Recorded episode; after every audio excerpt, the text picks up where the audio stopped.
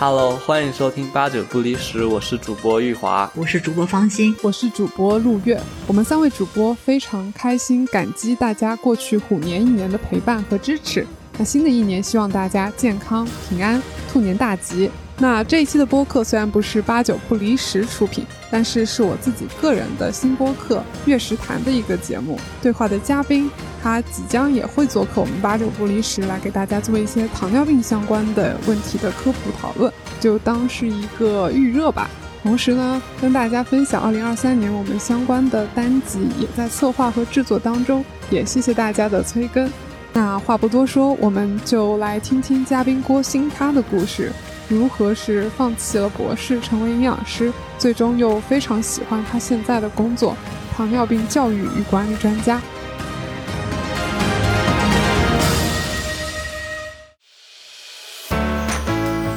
Hello，欢迎收听月食谈，我是美国注册营养师陆月。区别于我的另一档播客《八九不离十》，这是一档我个人的访谈播客，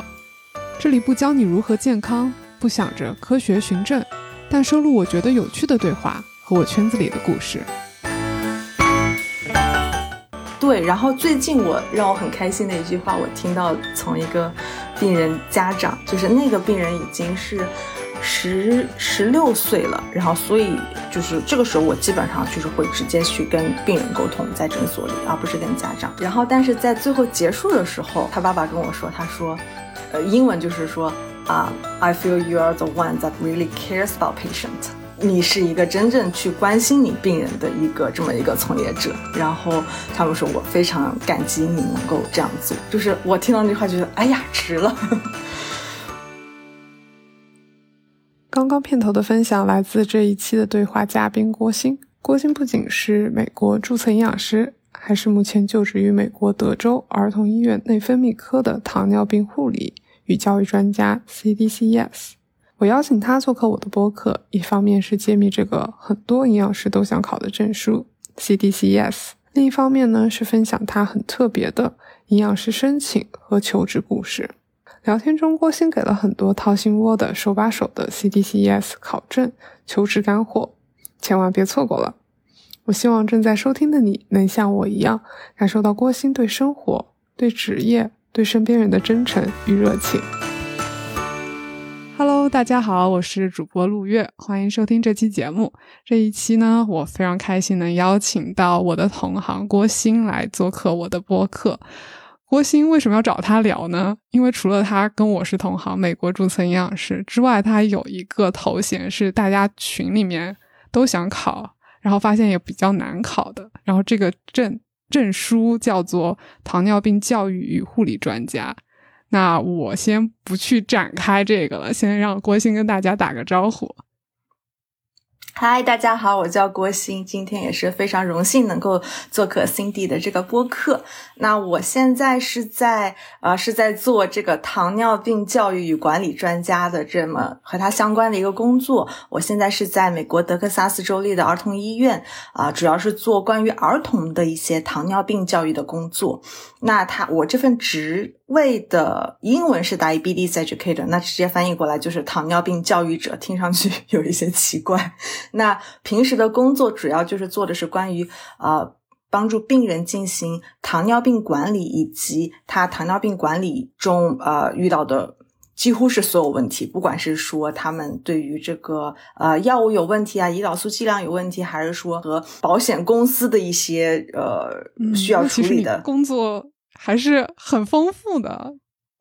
对，就是很杂，就是所有关于糖尿病管理的，几乎就是就是在我们诊所，就是但凡是一个跟糖尿病有关的，他们说哦，talk to the diabetes educator，去找那个糖尿病教育者，去去他会处理，就是所有东西都扔给我们。嗨，哎，那你当时是为什么考了这个证呢？对，其实我当时，呃，我。应该考这个证的时候，我是已经在营养师的这个职位上做了可能三年。我其实是，呃，在不同的医院和机构做的这些不同的营养师的工作中，我每一份工作其实都有各自让我感兴趣和让我享受的地方。但是我会觉得这三年工作下来，我觉得糖尿病是一个呃，我们的生活习惯、饮食习惯对于病情的发展和控制非常息息相关的一个呃慢性疾病。然后我自己也是对这方面还挺感兴趣的，所以就开始呃比较有意识的积累这个糖尿病相关的工作呃呃经验也好，小时数也好，然后之后就是考了这个这个证书。那都说到这儿，有小时数，有感觉是有含金量的一个证，你要不给大家说一下，就是。如果你要成为他，当然，美国注册营养师已经帮你解决了一部分了。但是如果要成为这个你说的糖尿病教育者，他还要具备什么条件？嗯，那这个糖尿病教育者他。呃，其实是不光说我们呃营养师可以考，那其他的像护士呀、药剂师，包括医生也都可以考。不过考这个证书的其实大部分都是营养师，也可能是因为在美国其他职位 工资都已经还蛮高了，有可能。对 对，那呃作为营养师的话，如果要考这个证。我当时考的时候，它是要需要积累两千个小时以上的和糖尿病相关的工作时长，以及十五个糖尿病相关的继续教育学分。那因为 COVID 的关系，好像呃前不久是从两千个小时改成了一千个小时。那但是它同时是需要有两年的从业经验，所以我觉得这个是。因为我也不确定他什么时候可能会改回去变两千个小时，所以我觉得如果有想要考这个证书的啊营养师，那现在是一个还蛮黄金的机会，抓紧时间考呀。所以你说的那个一千个小时，我觉得其实这也是让很多人打退堂鼓的地方，因为一千个小时是不少的，对不对？对，因为你想一个一年在美国。呃，就是一个全职工作，一年也就是二零八零个小时，也就是说，等于如果你是呃毕拿到营养师证两年之后考的话，你可能工作中有四分之一的时间都必须要是和呃糖尿病相关的一个工作，那其实还是有一些难度的。那你当时是怎么做到积累下了这一千个小时？除了说你自己肯定有。提前规划好了，说嗯，我想考这个证，你肯定已经有意识的在做一些。嗯，对，就是我，我第一年是我同我有一个全职工作，然后周末的时候还有一份兼职的工作，因为那时候刚毕业，就是非常兴奋，就是觉得啊，我终于可以工作，可以赚钱。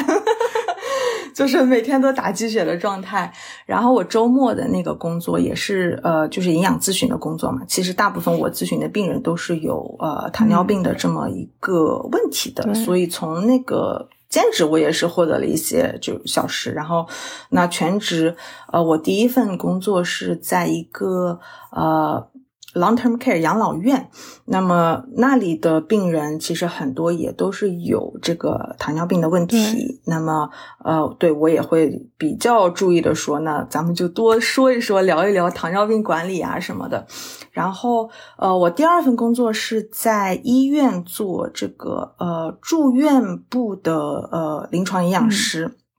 那当时我们呃医院的。这个团队里是没有糖尿病教育专家这么一个呃有这个头衔称号的人。那医院也是希望有这么一个人可以考出来。那我也是就是跟我的呃上司表达了我对这个很感兴趣的这么一个意向。所以就是有意识，如果他们有糖尿病的患者的话，可能就是都会让我去做这个营养咨询啊或者营养评估。所以就是呃，差不多两三年的时间，我就积累到了将近两千个小时的工作时长。考试难吗？考试挺难的。呃，我记得营养师的考试好像是呃百分之五十，就是答对百分之五十就可以通过。然后这个考试是百分之七十。就还挺难的。我 刚刚在聊之前翻了一下一份 PDF，说的是二零一八年还是二零一九年的一个考试通过率数据，好像就是百分之六十通过率，大概六十七，大概是，可能差不多，我我也不知道，因为周围也没有太多人考。然后，呃，反正但是考试是还挺挺煎熬的，因为我记得好像是。两百道题，然后四个小时，四个小时考试，对，对，四个小时。因为你听两百道题，你可能觉得哎，因为都是选择题，感觉觉得啊好像也不难。但是有的时候一道题就是像读一篇文章一样，给你一个情景，然后每一个答案也都是好一段话一段话那样。我觉得对于呃母语非英语的人来说，就是你需要能够很快的去把这个题目读下来，嗯，就已经对于我们来说是一个额外的挑战吧。对对对，哇。能看出含金量了，听到这。哎，你前面说可能其他职业，比如说药剂师，他们没有去考这个证，证可能是因为工资已经不错了，所以也想问问郭鑫，方不方便透露，就是这个证大概能带来薪资上，对于注册营养师来说，薪资上浮能多少？嗯，薪资上的话，那肯定是，呃，会比只是就是你拿到证前后，肯定你拿到这个证之后会有涨工资，但是也取决于你新找的工作，呃，地区。但是据我了解，对对，据我了解，就是在我之前或者现在工作的地方，你同一个人拿从 RD 从营养师变成这个糖尿病教育专家之后。呃，就是在同一个人在同一个地方工作，那他的工资可能在营养师的基础上有百分之十二到十六七的一个上涨。嗯，那那还是不错的。而且同时，这个证给你带来了比营养师还要多的权限，对不对？因为你前面有提到关于 糖尿胰岛素这个量，感觉这个其实是如果只是注册营养师，他没有办法在医疗系统里面去做的。对，我记得我在就是呃住院部当临床营养师的时候，我们就是连订一个营养补充，就特异食品的补充剂都不能够自己去订，就是得打电话给医生或者护士让他们去订。那变成这个糖尿病教育专家之后呢，我们虽然没有处方权，就是他比如说胰岛素呀或者他的药物，我们是在呃写处方的时候。呃，往往是我们去准备好处方，在这个电子医疗系统里准备好处方，然后呃转发给医生，然后医生去签字，就是最终的这个签字权还是在医生。但是往往啊发这些处方、准备处方的过程都是我们。然后呃，在平时像胰岛素的剂量之类的，呃，我们也是可以有权限去通过呃来。呃，看呃病人的这个呃血糖的这个呃记录，然后来调整他的一个胰岛素的剂量，就是这些方面我们是有这个权限的。行，那大概是给大家科普了一下这个证跟注册营养师，还有怎么考这个证。嗯，那我倒挺想聊聊郭鑫你每天的这个生活。就假设有一个摄像机是能跟你拍一天你的工作，大概你的工作是怎么样的？呃，我现在是在一个呃，算是门诊，就是呃，我们有呃专门的这个。呃，叫内分泌科的医生来看这些糖尿病，因为我是在儿童医院嘛，所以我的病人都是小朋友，是十八岁以下吗？还是对十八岁以下？嗯嗯，也有部分可能十八九岁，但是大部分都是十八岁。就是下至我看过的最年轻的，可能是两岁都不到的小朋友。所以他这个是对，就确诊糖尿病还是二型？一型，基呃，基本上就是在我们诊所的话，可能我觉得百分之八十五都是一型糖尿病，然后剩下百分之十五可能是二型糖尿病这样子。那我的一天的话，嗯，我觉得我的工作可以分成这几步吧，一个是呃，在门诊直接和病人或者家长就是在诊所的接触。那就是呃，他们看完医生之后，然后医生会来呃和我们这个沟通说病人需要什么需要什么，你去帮助一下病人。然后这是呃算是在目前的工作啊。那另外很大一部分其实是幕后的工作。那比如说就是回复病人或者家长以及学校医务室的电话。学校医务室。对学校也会打电话，因为当呃病人血糖过高或者过低，或者他们有问题的时候，他们都是会直接打电话给我们。啊，这是一方面电话。第二就是呃回复病人在呃就是他们会有一个专门的 A P P，我们医院的 A P P，然后他们会在这个 App 上给医生发消息。或者呃发邮件。那基本上这些消息或者邮件呢，其实都是我们来处理的。对，以及还有很大一部分就是帮助病人解决他们糖尿病相关的药物，或者说呃一些糖尿病仪器啊、血糖仪以及胰岛素泵的。算是供给问题，就是因为美国的医疗和保险系统就是和国内相比完全不一样，而且是非常非常复杂。然后我们其实一天中有不少时间也是要打电话给保险公司或者嗯药店，以及处理很多关于这个呃胰岛素药物呀或者仪器的一些呃文书呀一些表格。嗯，对，有很大一部分也是要花在那个上面，所以其实幕后的工作是更多的。嗯。嗯，那我觉得还，我觉得你职业特殊的地方是，感觉在国内大家聊糖尿病的时候，可能一个先想到老年人群体，然后现在可能趋势是稍微年轻一点，会可能中年人群，但是感觉你提糖尿病的时候，脑子里很少能蹦出来是小朋友这样的状态。所以我不知道你是不是也能分享一些你印象还蛮深刻的，跟无论是跟你的病人直接沟通，或者是病人家属沟通的一些例子，或者你有没有接触过华裔家庭呀？就在你没有是吗？其实目前还没有，会有亚裔，但是其实其实我每天在诊所都在期待啊，今天有没有一个能说中文的，让我用母语跟他沟通一下。但是目前为止还没有，真的是华裔的，会有一些亚裔的，有一些菲律宾的，嗯，但是华裔的还目前还没有接触过。然后说一个比较嗯印象深刻的是，呃，我虽然我平时工作是呃门诊，但是有时候我们也有住院部，我有时候要去算是值班吧，周末的时候。偶尔需要值班，然后我前一阵子就是周末的时候，然后有一个小朋友，八岁的一个小女孩，然后那一天正好是她的生日，巧了，对我进去之后。巧了，这不是巧了吗？然后我进去之后，呃，因为在美国，你首先要就是呃确认病人的名字和这个生日，在跟他讲话之前，就是确认确定你在和正确的病人说话。然后他确认生日的时候，就说：“哎，这不是今天吗？”然后我就跟他说：“生日快乐。”然后小孩是就特别闷闷不乐，特别委屈的，就是坐在床上，然后。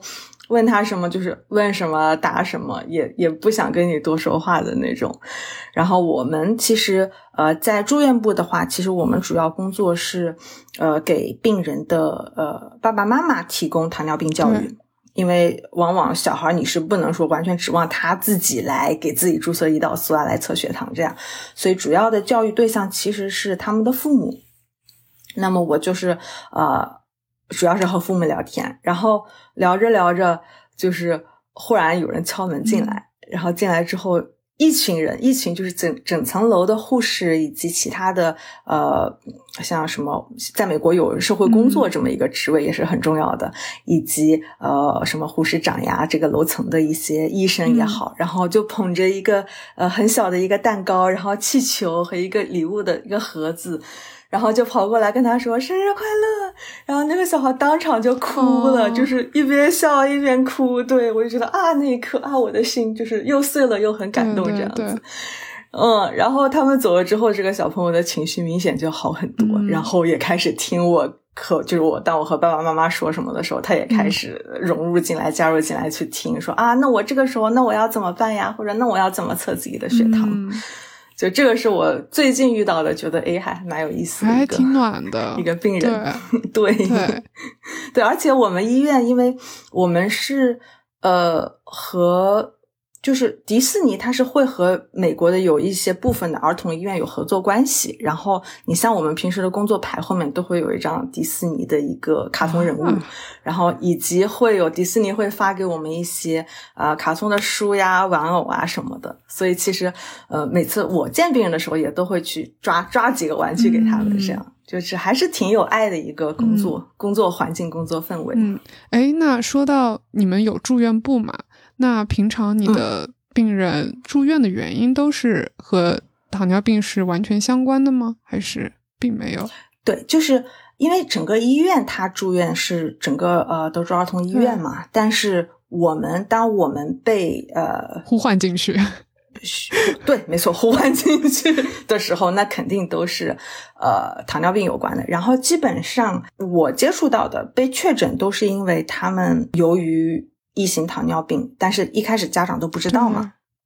然后最终会形成叫中文应该叫酮酸中毒症，英文是 diabetic acidosis，呃，ketoacidosis（DKA）。那这个时候病人可能会头痛、恶心、腹痛，然后如果不及时送到医院的话，就是可能是有生命危险的。那基本上小朋友都是因为这个原因被送到医急诊室。然后医生做了这个检测之后，发现，哎呀，你有糖尿病呀。嗯。然后这个时候我们就被呼唤过去了，因为需要提供，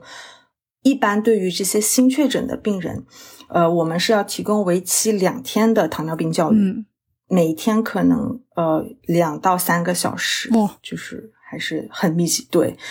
就是我们会从头开始跟他们说什么是糖尿病，为什么得了糖尿病，然后会我会特别去跟病人强调说，因为大部分对于家长来说，这都是一个有点晴天霹雳吧，晴天我觉得会有，我就以为说晴天霹雳，对，但是也是就就哪怕不是晴天霹雳，但也是一个很大的不好的就很坏的一个消息嘛。然后我每次都会特别跟他们强调说，你不要担心。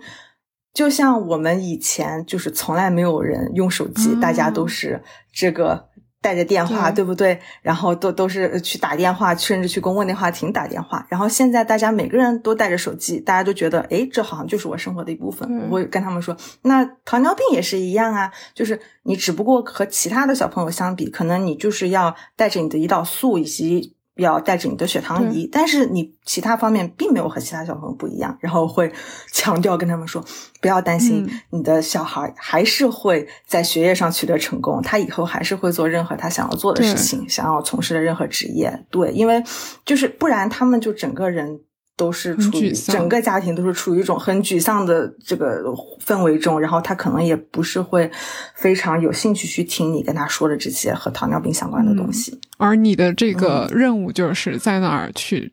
support 他们吧，相当于就是给他们所有能够帮助到的一些信息。那你说这两天的教育，你前面提到就是基础阶部分，就是什么是糖尿病，然后怎么去监测？那你还会跟他们聊什么？对。非常好的问题，刚刚没有说完就被我自己打断了。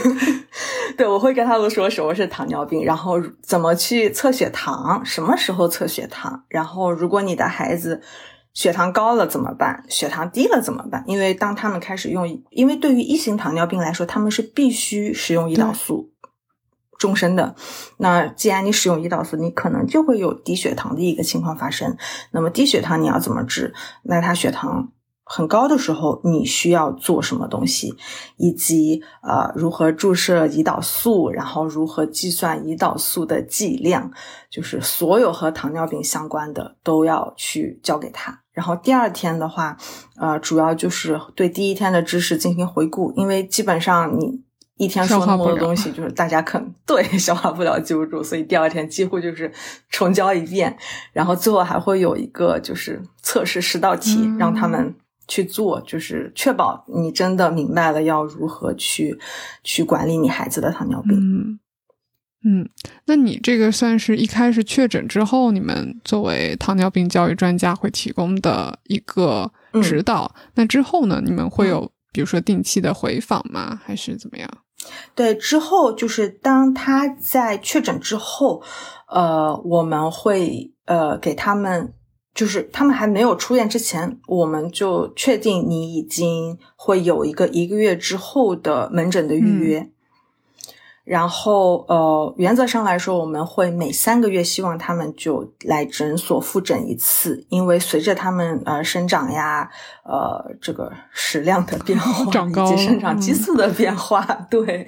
呃，他们的药物也是要不断的去调整的。所以，就是确诊之后一个月，他们会来诊所。进行第一次的诊所的这个呃见医生，然后之后每三个月他们会再需要来诊所见医生。哎，那我在想说，COVID 的时候很多都变成远程的，你们当时在这个阶段有没有发现小朋友的血糖控制是会更艰难，还是说因为都在家嘛？我不知道这个是会，其实会艰难一些，因为在家你就会。就是首先，很多家长其实他就开始作息没有那么规律，说三餐呀什么的。就是小朋友更是可以随时随地，如果家里有零食的话，他可能随时随地都能吃零食。呃，以及加上因为 COVID 前期，就是大家都是呃尽量避免出门呐，他们的这个呃活动量也会减少。因为平时他们在学校的话，就是基本上每天都至少会有半个小时、一个小时的体育课，这样和小朋友在。在外面疯玩啊、跑啊，就是这样。那 COVID 期间，他们的呃活动量也会减少，所以这个对血糖控制也是呃另一个嗯不太好的一个因素。嗯，哎，那在小朋友当中做的特别好，会拿出来当榜样一样的，他们啊，更多的是因为家长，还是说他自己本身也非常，你知道，也非常认真对待这个事情。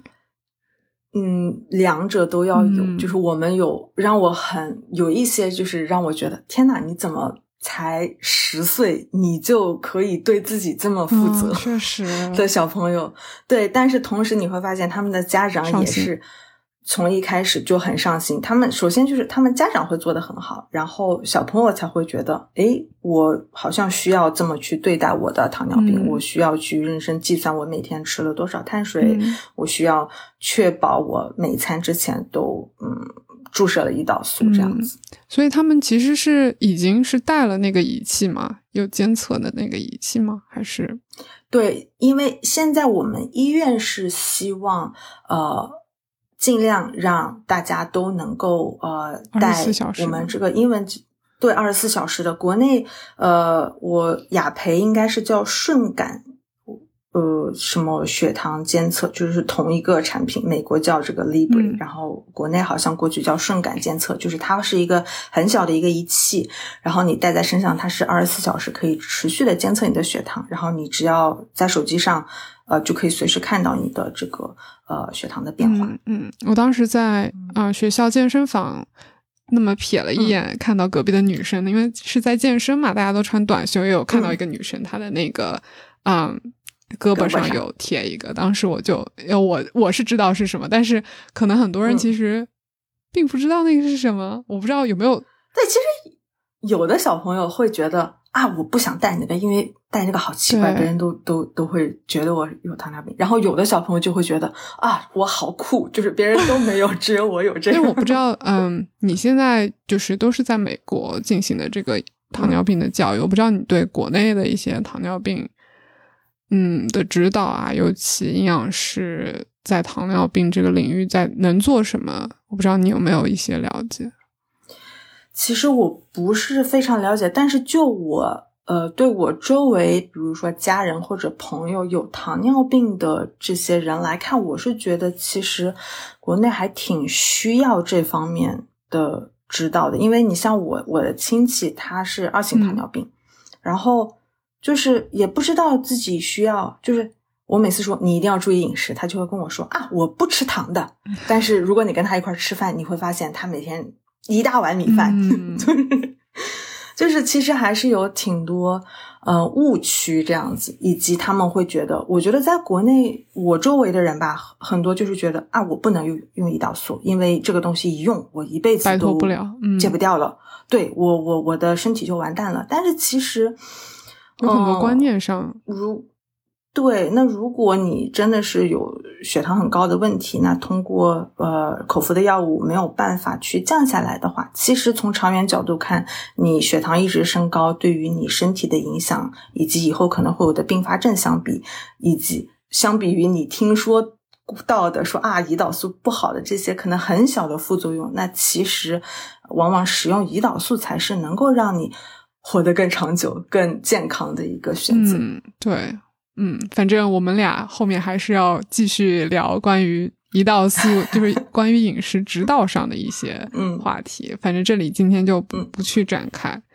嗯嗯，我觉得你刚刚有聊到跟病人、跟病人家属的接触，我不知道你在这个美国的医疗体系里面跟同事相处，我不知道你跟同事相处起来是怎么样的。嗯，同我觉得我们诊所还算挺好的，没有太多的是非 drama 这样。那我们，你像我们整个呃内分泌科的团队是包括了，那首先医生是老大，然后接下来团队里包括了营养师、呃糖尿病教育专家以及社会工作。那总的来说，我们的这个工作氛围还是比较和睦的，呃、大家沟通对比较和睦。然后大家比如说，基本上流程是，呃，医生先见完病人，病人见完病人之后，他会来办公室，因为我们做的，我们和社会工作是在同一个办公室，嗯、和营养师是另一个办公室，但是都不太远。然后医生就会先过来跟我们说，啊、呃，这个病人有哪些需要。Concern 需要注意的地方，嗯、就是呃，可能有一些是需要呃营养师去强调的，他可能在呃食物的选择上需要做一个。嗯、那基本上呃，我们团队内都还是能够做到大家都比较和睦，然后有呃所有的信息大家都是能够及时的去沟通，嗯、然后力求给病人提供最好的、最全面的一个支持。嗯嗯，我觉得这个你你说的这个算是大家期待的一个工作环境，对对，就还挺幸运的。对对对对，嗯，我接下来想问问看你能不能就是给大家更具象化的来举一些例子，嗯、就是哪一些瞬间是你觉得是还蛮自豪的，嗯、哪一些瞬间其实你是觉得还有点沮丧的？我觉得这个工作。就听上去，我觉得我接下来说的可能听上去很假，感觉你是在面试一样，就讲好的说。但是我是觉得，不管是营养师还是说糖尿病教育专家，就是都是我非常喜欢的工作，嗯、因为这个工作本身就给了我特别大的幸福感。然后这个幸福感是来自于我能用我自己的知识或者说技能帮助到需要帮助的病人。嗯、那包括我身边很多营养师的朋友或者同事都是这样的。就有时候虽然自己花了很多时间和精力，甚至是已经到了下班的时间，但是哎呀，我不能停呀！我这个东西还没跟他说完，嗯、我还没有帮他帮完，我宁愿说多多留一会儿，就费了很大劲，但是。大家都神采奕奕，特别开心，所以乐于助人是你们的共性。然后还有很搞笑的一个现象，就是就是在我们诊所，就是忙或者不能忙，比较难以预测，因为你幕后的那些工作，你是你不知道他什么时候会给你打电话。嗯、那有的时候就会比较清闲，但是往往都是忙的时候，大家更快乐，就是清闲的时候反而就很无精打采，一点成就感都没有。嗯、然后我觉得。大部分的时候，当我跟一个病人说完之后，我都是很开心的，因为我能感觉到我跟他刚刚花的这二十分钟，真的是能够给他带来收获，让他不管是呃帮他处理了和保险之间的纠纷也好，嗯、还是说呃他在呃糖尿病的管理上，我呃给他调整了胰岛素的剂量，让他的血糖会更好也好，就是嗯。呃我觉得你要说具体的例子，就是其实每天我觉得大部分每一个病人都能给我这样的感受。嗯、对，然后最近我让我很开心的一句话，我听到从一个病人家长，就是那个病人已经是十十六岁了，嗯、然后所以呃，就是这个时候我基本上就是会直接去跟病人沟通，在诊所里，嗯、而不是跟家长。然后他他爸爸妈妈就是坐在旁边听，嗯、但是。没有插嘴，然后对，没有插嘴，然后但是在最后结束的时候，然后他爸爸跟我说，他说，呃，英文就是说啊、uh,，I feel you are the one that really cares about patient，、嗯、你是一个真正去关心你病人的一个这么一个从业者。然后他们说我非常感激你能够这样做，就是我听到那句话就是哎呀，鸡血就打满了，对我还可以做更多，对对对。就会很，就这种时刻就会让我非常开心，或者说有的病人他们因为呃嗯，就是在美国，你药以及就是血糖仪这些，如果你的保险不是非常好的话，你可能是要付很多很多的钱，就每个月在这个方面。那有的时候我们就是会哪怕就是可能跟保险公司打一两个小时的电话，或者以及写绞尽脑汁写各种信去呃说明病人的情况，然后有的时候保险可能就会呃额外说，本来我是保险不 cover 这个药，不能够报销这个药，但是因为我说明了这些情况，以及说明了为什么这个对于病人来说特别特别重要，他真的是很需要这个药，保险有的时候会额外的说，行，我接下来可以来。对，来给他报销这个药，然后这个时候我也会觉得非常有成就感。我觉得可能因为我额外付出了这几个小时的工作，真的能够让他接下来一年，就是从家庭经济负担上也好，从他糖尿病管理上也好，我觉得都是能够给他带来一些改变。我感觉你刚刚说的可能还是非常准确的概括了我们这个群里面所有的人，没有放弃他，就是。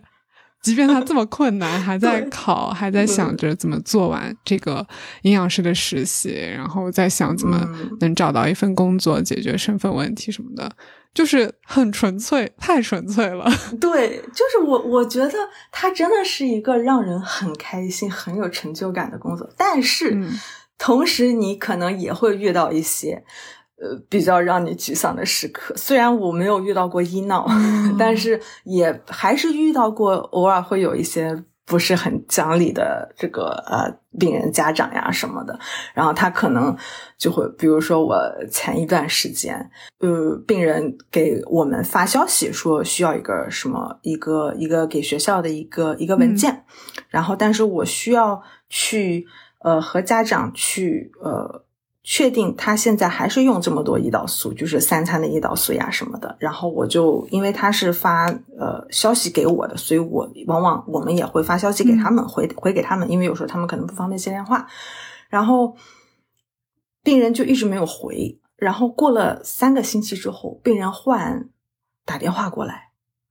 不算破口大骂，但是态度非常不好，说为什么你们不做你们该做的事情？然后我就说。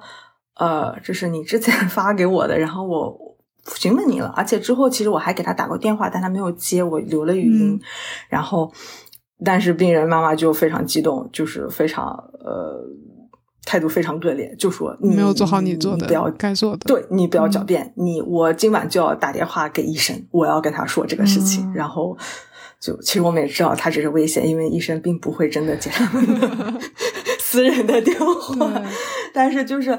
几乎就是给我破口大骂了几分钟，也不给我解释，这样，然后挂了医院，我就很内伤，然后偷偷的跑去厕所抹了两滴眼泪，然后继续回来。对，对，偶尔还是会遇到一些，呃，不是那么讲理或者态度不是那么好的，呃，这个病人或者家长，但是大多数时候，他们都还是会很感谢你的付出，你的工作。嗯，我觉得这个可能除了说营养师这个职业，可能在医疗系统里面，所有的人。都是因为这样的原因，同时对，因为我们开心的原因，可能也是他们开心的原因。然后我们有时候遇到的这些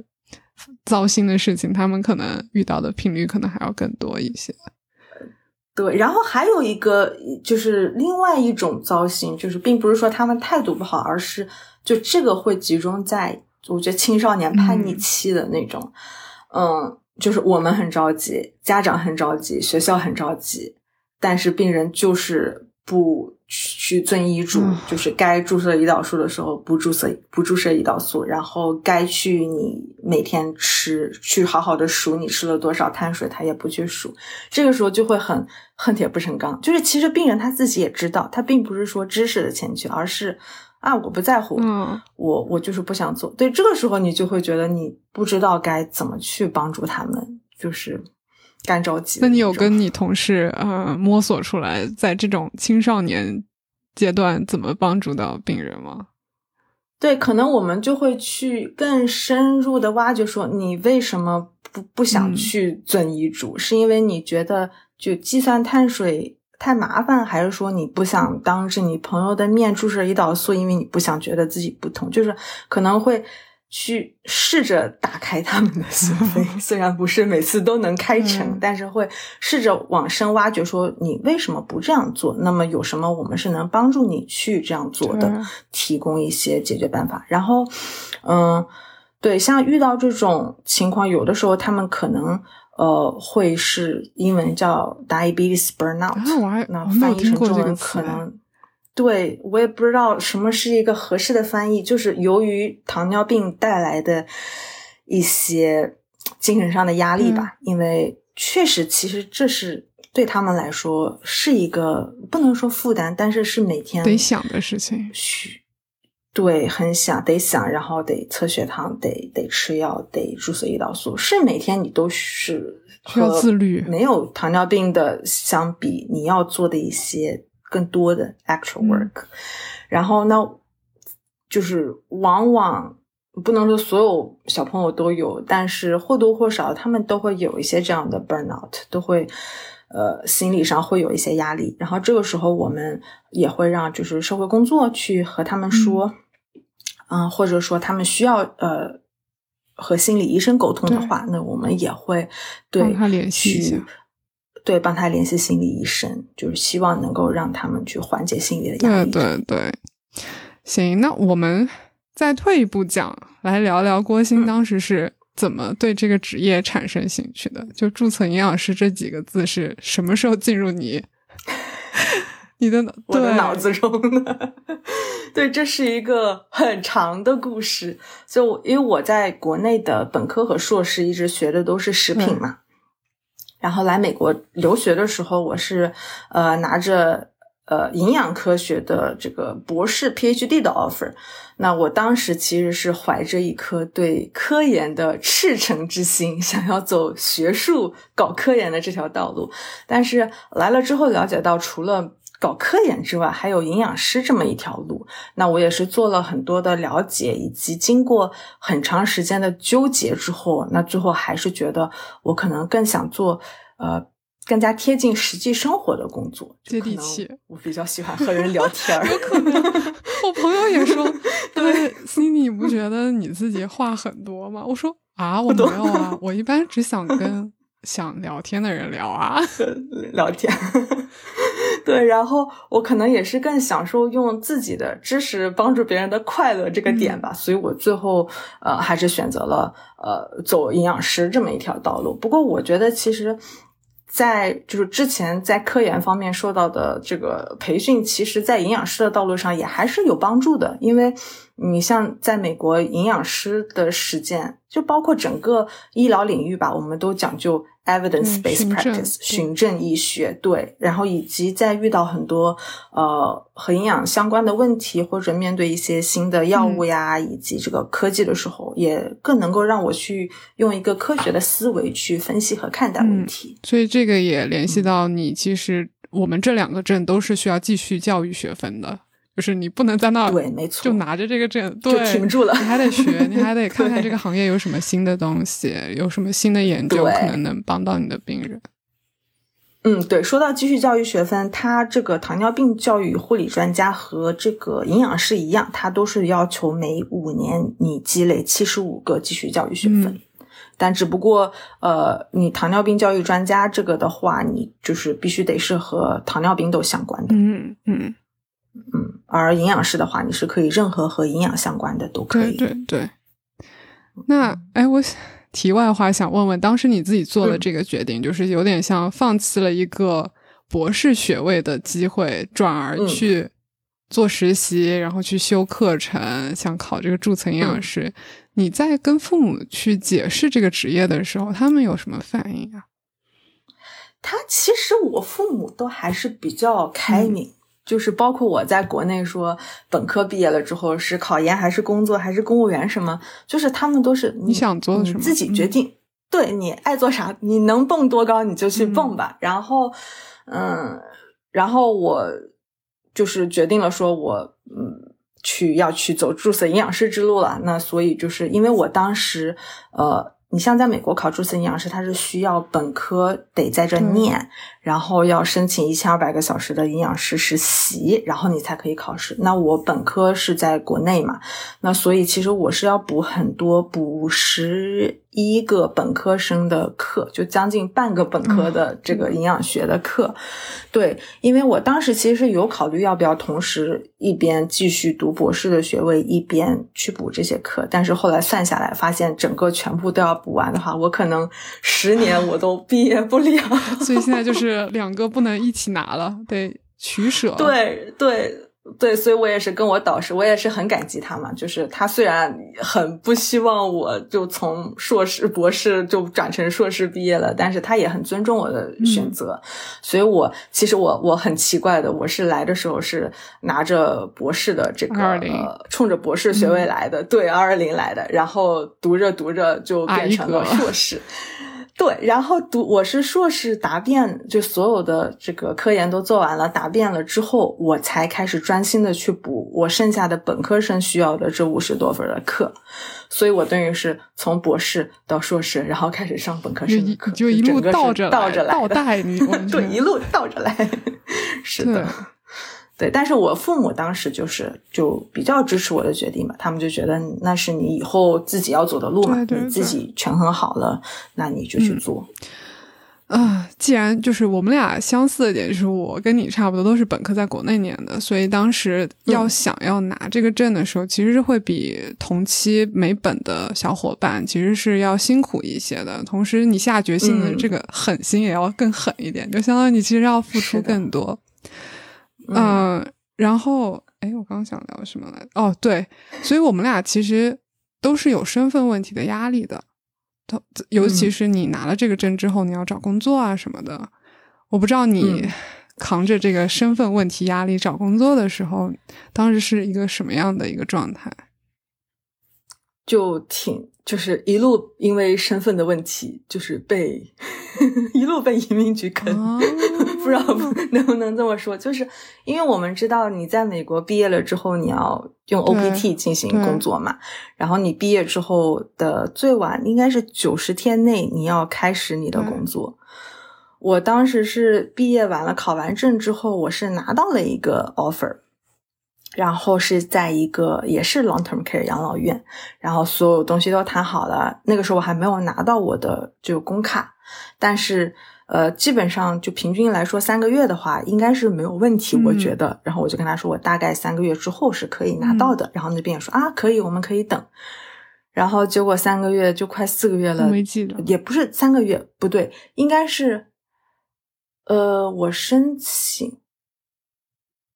对。应该不是，是从我递交申请之后的三个月，就是那是平均处理时间。但我在毕业之前就提交申请了，然后我是按那个时间算，就是平均时间三个月是可以拿到。然后我就跟他们说了这个时间，他们说我可以等。然后但是到了那个时间之后，就杳还是杳无音讯，完全不知道什么时候才能拿到，所以很压力。然后我就跟他们说。对，然后他们就觉得你这个人怎么出尔反尔呢？你怎么说了你这时候能拿到，你现在又拿不到？我觉得你的人品有问题。他们当时用了说你你你的 integrity 有问题，你我们我们要收回 offer。我当时就是 又哭了，就觉得很委屈，这完全不是我能控制的。对，然后很搞笑的就是在他们给我打了这个电话之后的第二天，我就收到一封信说啊。我们已经同意了你的这个工卡，现在你的工卡正在被制作，对，然后很快你就会收到。然后我又给他们打电话，他们说啊不行，我们已经决定了收回你的 offer。然后这个时候就很尴尬，因为我很快就要接近三个月，就是毕业之后三个月的那个时间点。那我如果这时候再不找到一份工作的话，我就不能够工作了。对，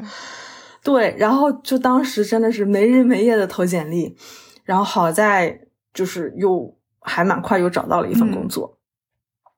嗯，然后那是第一年，然后在美国的小伙伴都知道，你第一年之后，我们还好，我们专业是这个叫 STEM 的专业，就工科类的这个这个专业，我们可以申请一个 OPT 的 extension，但是前提是你的雇主要呃给你搞这些手续。对，就是他得首先参与了移民局下面的一个叫 E Verify 的一个项目，然后我当时找工作的时候，就很多雇主都是他们听都没有听过，因为本身营养师这个行业在美国来说，就是一个以美国本地人为主的一个对我们其实很小众。对，就是外国人其实还是挺少的，所以很多雇主他们都没有听过什么伊维尔法，你好麻烦呀，我不要你，我还是去更愿意招一个不麻烦的本地的美国人。所以我当时也是又着急着得再换一份工作，然后不得已我是 最后跑到了美墨边境的一个小城市，叫 Laredo，它也是在德州。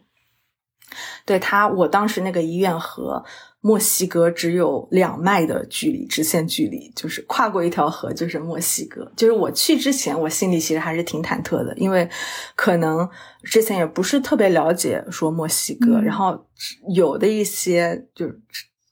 消息，可能也是听说的，也是比较负面的啊，是不是会会比较乱啊什么的？呃，但是当我去了之后，我是发现。他们真的特别特别的好，就是很热情。其实我是还挺喜欢那个地方的，除了那边没有中餐而已，得自己做了。对，然后那边我几乎所有的病人都是呃墨西哥裔，然后我的同事也是都是墨西哥裔。我甚至有一个同事是每天。他回他的家，他家在墨西哥，然后过边境，每天穿过过 对边境线过来上班，就还挺有意思的。然后那份工作也是让我呃更加唤起了对于这个不同文化的饮食习惯的这么一个意识，就觉得你要去呃。因为像我们 charting 的时候写写这个病例的时候，其中都有很重要的一个，就是说这个病人有没有他自己独特的和民族或者文化信仰相关的饮食习惯。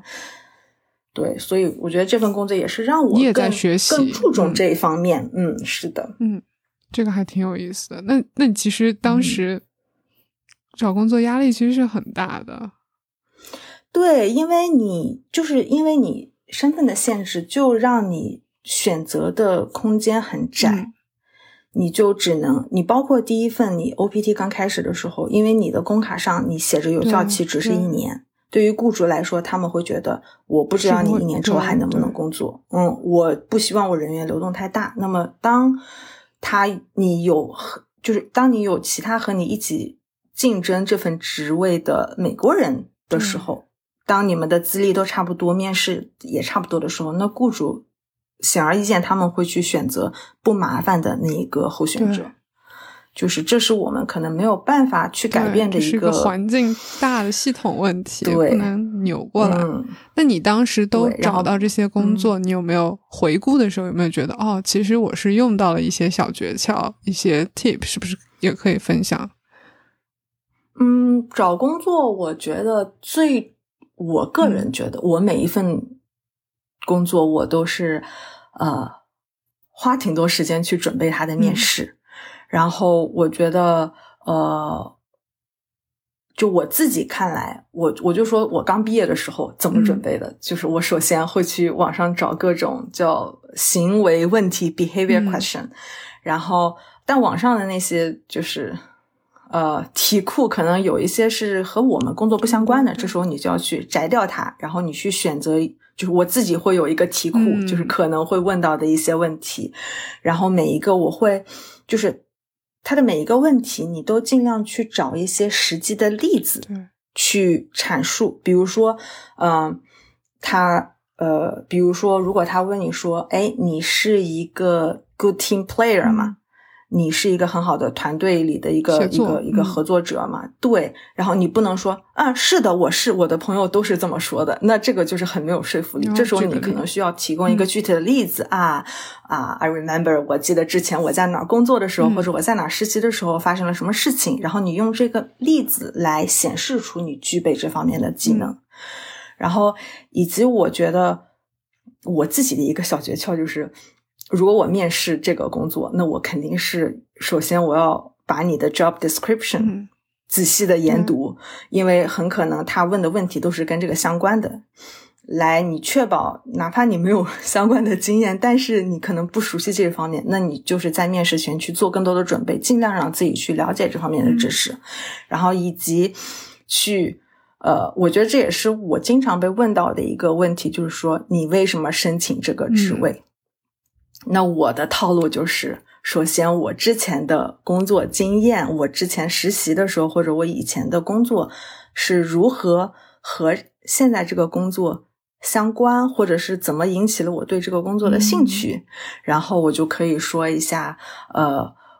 呃，我并且把你之后的什么 five years goal，或者说你长期的职业规划和你这个工作联系起来，然后以及最后就说夸一下。这个医院或者这个机构啊，我知道我们医院是一个怎么怎么样的，就是先给他一顿这个彩虹屁吹一下，然后对，就是从各个方面吧去，因为这个问题是我觉得我几乎所有的面试都被问到的一个问题，嗯这个是，嗯，就是你要去准备好，不管是从你自身的，还是说对对方的这个职位的要求和对方的这个医院或者机构，你都要去做充足的准备。但同时，我觉得还挺欣赏你的，是你在这种极大压力面前的一个韧性吧。无论是你决策说从 PhD 转成啊硕士读，还是说你每份工作里面要搬家，从一个城区 搬到一个边境。我觉得，我觉得你在面对这些压力，或者说环境，你我们本人没有办法改变的情况下，你都是怎么去面对它的？因为我们大可以做个逃兵，就回国嘛之类的，对吧？对，我是觉得，嗯，我觉得首先我的很大的一个动力就是来自于我对这份工作的喜欢。所以让我会觉得这是值得我去做的，因为如果我不喜欢这个工作，可能我为什么要费这么大的劲儿，对吧？所以我觉得我从这方面来说，我是很幸运的，因为我能够找到一个我喜欢的工作。然后当我遇到这些问题的时候，就像你说，你得很有韧性，你得你得硬如磐石，韧如枯草。然后我每次就是会比较阿 Q 嘛，因为你像身份那些问题啊，或者说因为你不是。呃，母语不是英语给你带来的一些问题，这是你没有办法改变的，或者说别人，呃，因为你的肤色来面试的时候，就会觉得你可能不如别人，因为这些是你没有办法改变的，那你就去改变你能够改变的事情，就比如说，呃，你面试的时候，那么你就去更好的准备也好，或者说在你实习的时候，你其实我第一份工作，我刚开始能够。很快的又找到工作，我觉得我实习时候的表现其实是帮助了我很多。我们当时因为我们项目是每周或者每个不同的小 project 都会有一个就是评估表，需要带你的那个营养师去给你评估。然后我当时就是很多我的带我的营养师都是给了我很好的评价，然后就写的很真诚的评价。然后我当时是把它。选了一些比较好的，我是打印出来了，因为当时你毕竟没有正式的工作过，你只是实习，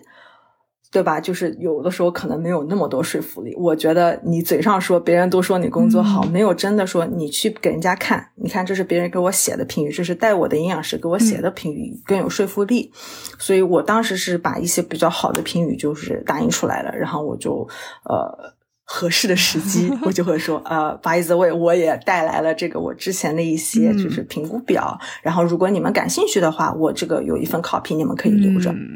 我觉得你其实是完全做好准备了，那必须呀，真的好好把握这个机会，没有让任何一个机会浪费掉之类。因为我觉得作为国际学生，你。本身机会就不多，所以你有机会的时候，真的是要全力去把握。就包括像在实习的时候，也是。我觉得，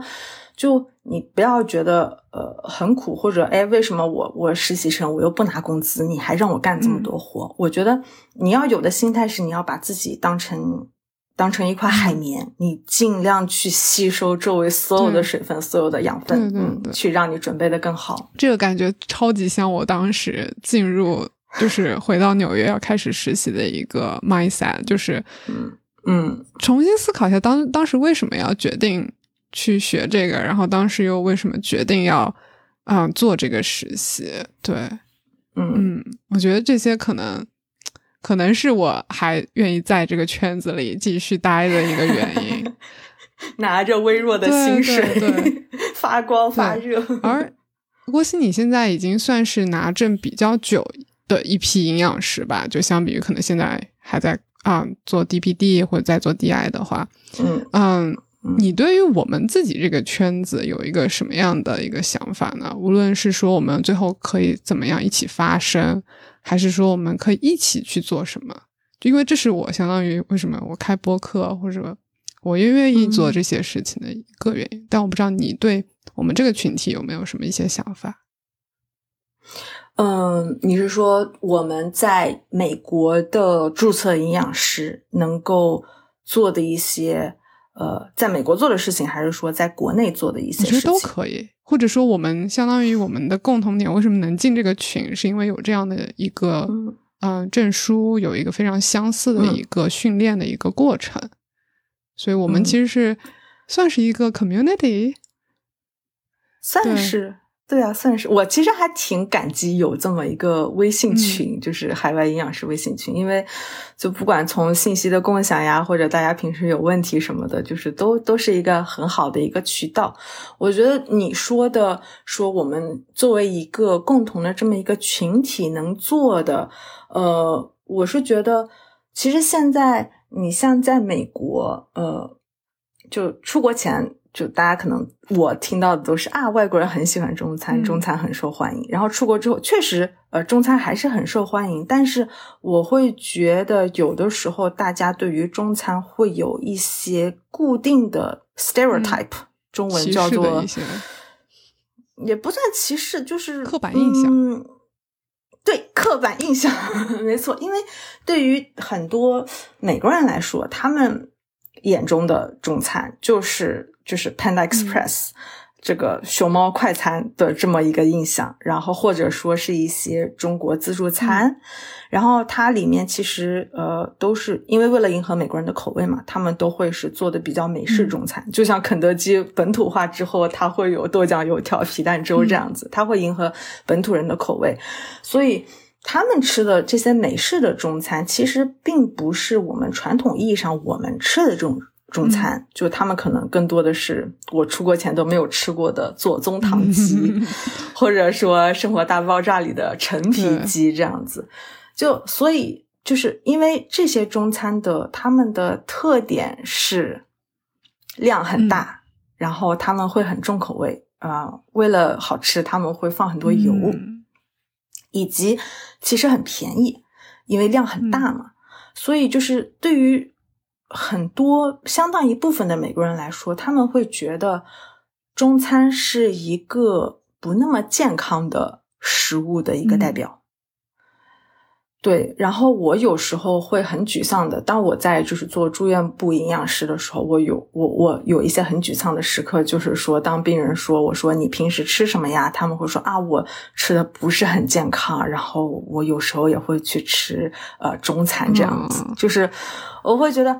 嗯，我很难过。你这么说，那我也给你稍微科普一下，就是你也可以很健康的吃中餐。那你只是需要更在食物的选择上或者烹饪方式上，你去做更健康的选择。对，而不是说中餐都是说高油高盐呐，嗯，比较不健康的这样。对我觉得，那作为在美国的，在海外的。来自中国的营养师这么一个群体，我是觉得，呢如果我们能够去平时，不管是说跟病人的交流，还是说在呃公共场合和朋友或者同事之间，就当有一些人有这些刻板印象的时候，要勇敢的站出来。如果我们对至少去，你不能说跟别人吵架吧，但是我觉得是可以更好的去宣传一下自己的文化，让更多的人更。更好的、更正确的去认识中国的饮食文化，我觉得这个能能做这样的事情，我觉得是比较有意义的。这个完全呼应了你之前在群里面，嗯，作为领头人给我们的美国，哎，他叫什么？美国营养与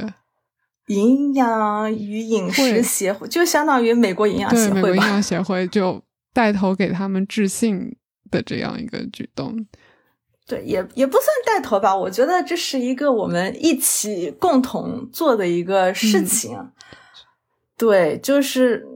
嗯，给可能不太熟悉的呃播客的听众，就稍微说一下背景，就是我是之前在呃一个，因为我们要继续教育学分嘛，我是之前在听一个这个讲座的时候，就是有一个呃非亚裔，我应该是美国人，就是非亚裔吧的一个注册营养师，他是。讲一个关于肠道营养的讲座，那他其中就是说到了说，当你有某种肠道问题的时候，在某个阶段你是不允许吃某些食物的，比如快餐、中餐和加工类的食品。我当时是一边在工作，一边就是当背景音乐这样听。就是我听到这句话之后，我就咯噔了一下，我觉得啊，你怎么可以这么说？这样说？对，因为我会从病人。口中有时候能听到对于中餐的这种固有印象，那样的话我是理解的，因为可确实可能从他的生活经验来说，对他觉得这个就是不是很健康。但是我觉得作为一个受过专业培训的一个营养师，在公众的场合说这样的话。就是不太妥当，所以我之后就是在我们呃海外营养师的微信群里嘛，我就和大家说了这个事情，然后大家也是觉得作为专业的营养师，在公开的讲座里这种措措辞是不太恰当的，是嗯算是违反了营养师的这个实操实操准则的，所以大家也觉得有必要呃致信给这个美国营养协会，就是希望引起嗯关于。算是来自不同文化的食品和饮食习惯的这么一个重视吧，多样性的一个重视。因为我们这几年就是在营养领域也是一直提倡这个呃文化多样性嘛，营养的多多样性，所以我们就是也是呃算是一起起草了一封信，然后我们也是征集到了五十多个来自呃呃美国。的中国营养就是在美国工作的中国营养师的签名，然后是把这么一个信寄给了这个美国营养协会。所以之前前面几天群里大家有问有没有什么后续的跟进，然后你是也发了一封啊，是他们寄回来的是吗？对，我是把那个寄出去之后，呃，过了可能一几个两三个星期，是收到了一封呃。Overnight 连夜寄来的连夜。一个快递，对，虽然里面只有一张纸，他就是那个信中是说他们已经啊收到了你的这个来信，并且他们联系了当事人，也就是那名营养师，那他们现在正在等待那名啊营养师关于这个问题的回应。然后，嗯，然后又过了差不多一两个月吧，我就又收到另一封信，他是说信上说这个呃当事人已经回应了。然后，并且我们针对他的回应，在刚刚过去的一个呃每个月的月会上，就是进行讨论过了，并且给出了一个决定，啊，但是在那封信里，他并没有说跟我说他们的处理结果是什么。我觉得他们这个处理结果可能不是对外公布的，所以他们就说，所以现在这个呃 case 这个事件算是已经啊 close 关闭，对，结案了。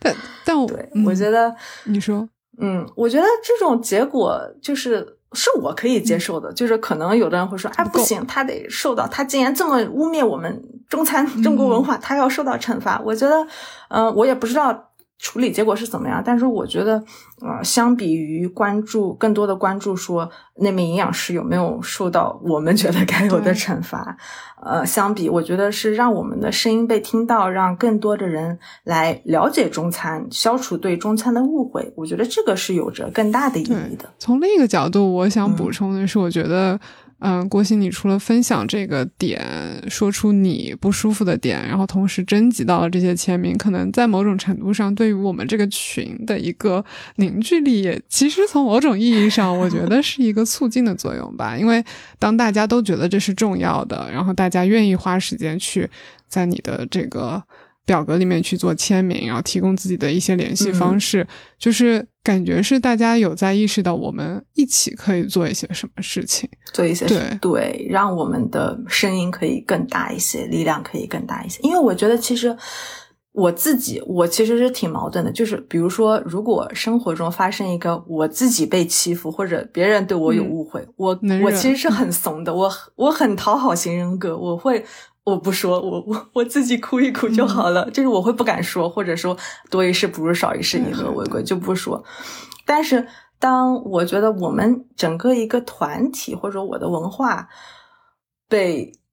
误会的时候，这个时候我就觉得可以站起来了，总得要有人站出来说一说。对我觉得这个也是我从我周围的同事，嗯。不管是说，我有一个其实关系还很好的，就是印度人的同事，然后以及还有一个美国人同事，就是我这也是我从他们身上学到的，就是他们在需要的时候，他们就会去站出来去说，去 speak up，为他们自己也好，为他觉得什么是正确的一个观点也好，他们是会站出来说的。然后我觉得。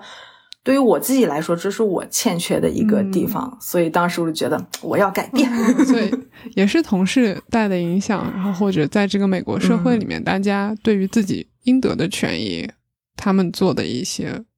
我觉得这可能也是留学对我们的一个影响，因为我没有办法想象，如果我没有留学，我会不会啊，会不会考虑说我的这个 community 他们。未来发展会怎么样？我觉得我只会考虑我每个月能拿多少钱，但因为你在这个环境你会发现，我们是一条船上的，我们都可以变好，或者当被被受到误会的时候，好像都是一起被误会到的。所以不不是说营养知识对我们的影响，可能也是这个训练这个工作的过程里面给我们的一个一些影响。嗯嗯，我觉得是。那最后你还有什么想补充的吗？对，我还想补充两句。我觉得，呃，营养师和糖尿病教育的很大的一个工作区别，就是其实我自己的工作，他们俩的工作内容非常非常的不一样。我做营养师的时候，基本上就是保证病人的营养需求得到满足，然后去进行营养教育。但是，呃，糖尿病教育就是会从。知识的领域上来说，它是更精的，因为它是更注重于糖尿病教育。但是从工作的内容和范畴上来说，它其实是更杂的。就我们不光得要和病人打交道，提供糖尿病教育，去教他们怎么用药、怎么用胰岛素、怎么测血糖，然后还有以及很多跟保险公司打交道、跟药剂师打交道，就是跟学校的这个医务室打交道，就是嗯。我觉得你得先想清楚，你这个是不是你喜欢做的工作？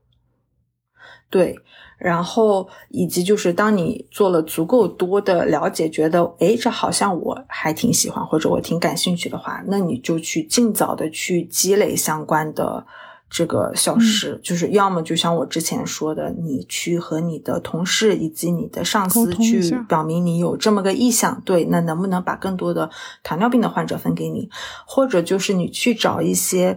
因为还是有不少的，你像糖尿病诊所，它是需要呃兼职吗？做一些呃。他工作名称也是糖尿病教育，但是他是不需要一定要考到这个证，他会说 preferred 最好有，但是也不是完全要求。那这个就是一个非常非常好的，你去积累，同时积累你的小时以及积累你实操经验的这么一个机会。对，那你就可以更多的去关注这方面的职位，或者哪怕说只是，呃，还是二 D，但是是一个来自内分泌诊所、糖尿病管理诊所的一个二 D 营养师的工作。所以就是了解清楚自己对这份职业的一个内容到底是不是喜欢，然后如果确实确定好自己的决心了，那行动上面可能就是要稍微有策略一些，帮助自己积累上这个一千个小时。现在一千，当时你两千呢，翻倍啊！对，是。然后还有就是那个，呃，因为他报名的时候，他可能会随机的去审查你。到底满不满足这些要求？所以就是你们如果有想要去考的，那么从平时开始你就去有一个比较好的一个 log，就是记录。对，然后也有很多人问我说，我这个记录的格式要怎么写？因为我也没有被抽查过，所以我的自习也就是在 Excel 里很简单的说几月几号我几个小时，然后是做了什么？是营养教育啊，还是说是是是营养评估啊？什么？就是。嗯，你不要等到说我被抽查的时候才满世界的去抓。哎呀，我想想，我这份工作是几个小时，然后我还得去找我的什么 HR 或者我的上司签字什么的。就是你平时就去做好这方面的积累，对，就之后万一你被抽查到，会啊比较容易，不会觉得这是我的风格，我上哪去找这么多小时？OK，嗯，这是一个很好的补充。之前聊的时候没有啊提到这个。那你对于营养学这上面的误区，你听到的会是什么？我觉得就是，嗯，营养学方面的误区，我听到的最大、最最常问我的就是什么，呃，食物是最健康的，什么食物是最有营养的？我就会每次听到这个，我就会想到。就好像就是在小某书上，或者说短视频上，你经常能看到，就是和健身相关的，比如说什么一个动作让你一周拥有马甲线，或者每天五分钟，一个月暴减二十斤。就我觉得，就那些东西你做了，你就会发现你一周是不会拥有马甲线的。如果只做那个动作，或者每天五分钟，你是不会一个月暴瘦二十斤的。但是我觉得人们就是会有一种。我觉得像走捷径是人们天性使然吧，大家都会希望有一个 magic food，有一个神奇的东西，我只要吃它我就健康了。但是其实营养也是没有捷径的，就像你健身一样，它是没有捷径的。你必须真的是要运动，有那么多的运动量，你得去撸铁也好，你得去跑步也好，你得去做各种力量训练也好，你必须真的是做了那些东西，你才能够看到效果。那营养也是。你必须真的是老老实实的去吃这么多的水果蔬菜，去不要吃那么多垃圾食品、不健康的食品，你才能够说做到我吃的是健康了。就好像如果有人跟你说，你只要吃某种食物或者某个保健品，那么你就能啊如何如何，能排毒也好，减肥也好，治疗某种呃慢性疾病也好，那就不用怀疑，几乎那就是要么骗流量的，要么就是来骗你钱的。对，这这这感觉就是。我觉得我其实，在播客上做的很多事情，都是在像个清道夫一样，就是因为别人产生了一些垃圾，然后别人觉得这是真的，然后我来咔咔咔，我来 我来清一下，就是到底这是真的还是假的？对，但是，啊，怎么说呢？感觉可能这也是我们的一部分工作，当个清道夫，就是帮大家把这些误区去解开，可能对对。就也挺无奈的，因为那些误区都是往往很吸引，带了一个很吸引眼球的题目，然后大家都会很愿意点进去看。我们然后又很容易做到，我只要吃这个就可以，大家就会觉得啊，我要听他的，他说的很有道理，很容易做。但是其实对于大多数人来说，最健康的饮食模式是什么呀？就大家都知道，多吃蔬菜，均衡饮食。然后多吃粗粮、主粮的选择上，就是，但这个听上去就一点都不吸引人，不 magic。对对对，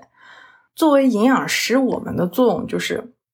把这些听上去很无聊、一点都不 magic、不神奇的饮食准则，怎么样通过我们的评估，结合呃患者或者客户的饮食习惯和他们健康方面的问题或者诉求，帮助他们。更好的去把这些听上去无聊的饮食准则结合到他们的生活中。对，就是像你说的，可能因为食物环境也在变化，所以反而最简单的东西可能是变得复杂了。就是第一眼，如果你没有像我们一样去读了这么多课，然后去接受了这一些训练的话，所以这也是我觉得，嗯，我们职业还是很有意思的。我也喜欢这个职业，我觉得这职业也值得被大家尊重。对，同意。